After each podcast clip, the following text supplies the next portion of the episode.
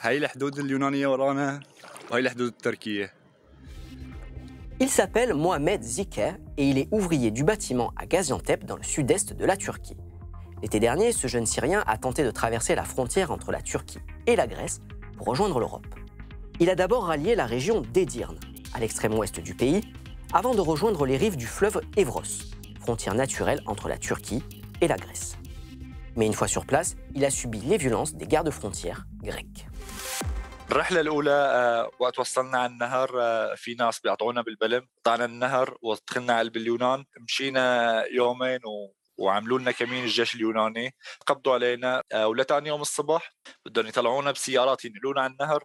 الجيش اليوناني قبل النهر ب 100 متر أو ب 50 متر بيسلمنا لمرتزقة لابسين أقنعة ملسمين بيكون معهم عصي وبيكون معهم سكاكين. بيشلحونا ثيابنا وبيفتشونا وبيضربونا وبيقطعونا النهر على الجهة التركية. يخلونا ننط بقلب النهر إذا كانت النهر مغمي كثير يعني. وبعد ثلاث أيام يعني رجعت حاولت المحاوله الثانية طبعا تعرضنا كمان للأسف لكمين ثاني ثلاث عناصر من الجيش اليوناني. نيموني بالأرض فورا وشلحوني ثيابي وقتها ضليت بس باللباس الداخلي ضلوا يضربوني تقريبا بين يعني بين ساعة ساعة ونص ساعتين. طبعا الضربة الأقوى شيء كانت إصابتي هي عند ركبتي. ركبتي كانت ورمانة كتير. هلأ خف الورم. Les autorités grecques nient cette pratique, mais les renvois illégaux vers la frontière turque, appelés pushback, sont courants selon des associations de défense des droits de l'homme. Selon l'ONG Border Violence, 98% des refoulements sont accompagnés de tortures et de traitements dégradants. تقريبا 10 ايام وحسيت حالي ارتحت وانطلقت على محاولتي الثالثه طبعا أول يوم قطعنا النهر ونمنا هون فخيمنا هون واليوم إن شاء الله بالليل بدنا نقطع الأوتوبان يعني هي المنطقة أخطر منطقة Intercepté par l'armée grecque, Mohamed s'est fait à nouveau tabasser et renvoyé à deux autres reprises vers la Turquie. Il a publié une longue vidéo sur YouTube pour raconter l'envers du décor de son périple. Il dénonce notamment le discours des passeurs qui promettent un passage de la frontière sans difficulté. عم بيطلعوا نسوان عم بيطلعوا عائلات عم بيطلعوا اطفال في كتير ناس لو بتعرف انه بصير هيدا الشيء ما كانت طلعت بالاساس وطبعا الشيء الاساسي اللي عم بيخلي الناس كلياتها تطلع بهالأعداد وهي الجروبات اللي بتنظم آه، طلعات الناس.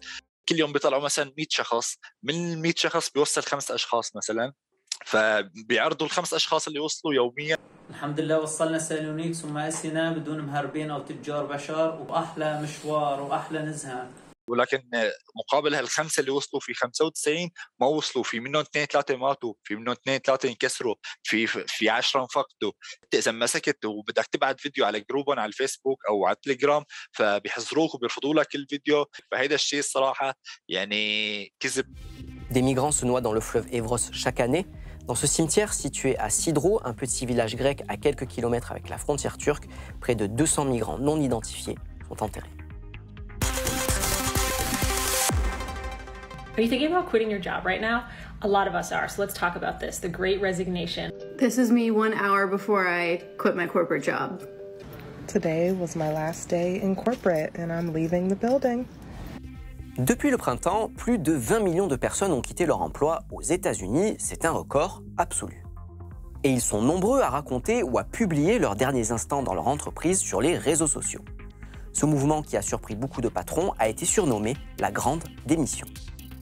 Notre observatrice a démissionné en août. Elle nous explique ce qui l'a motivée. I was working at a job, going to work every day, spending two hours a day commuting. And then COVID happened and I started working from home. And I love working from home. And so when my previous company told me it's time for you to come back to work, come back to the office, I said, uh, I don't think so. So I quit and I started working for a company that lets me work 100% remotely. Okay, everybody, the official return to office date is July 15th. Finally. Oh, you're excited. Oh no, I quit. When people were doing shelter in place and work from home and quarantine at the beginning of the pandemic, I think a lot of people lost their jobs because production, you know, had to ramp down. But now it's going the other direction where, okay, things are ramping back up again. People are starting to go back to work, and um, these people aren't going back to their same jobs that they were before. Sir, 10 more people have just handed in their resignation letters. What the hell is it? The low pay? The long hours? The added stress of working during a pandemic? Yes, but also people are discovering what they really want to do for a living. What they really want to do for a living. I think a lot of people are realizing that with COVID, you know, life is precious, life is short. People are wanting to prioritize life over work now. I'm seeing a lot of people make videos on TikTok about understanding that they have worth and value in this job search process. And they're not just so desperate to get the first job that, you know, the first company that offers them a job. It's not enough to pay minimum wage anymore.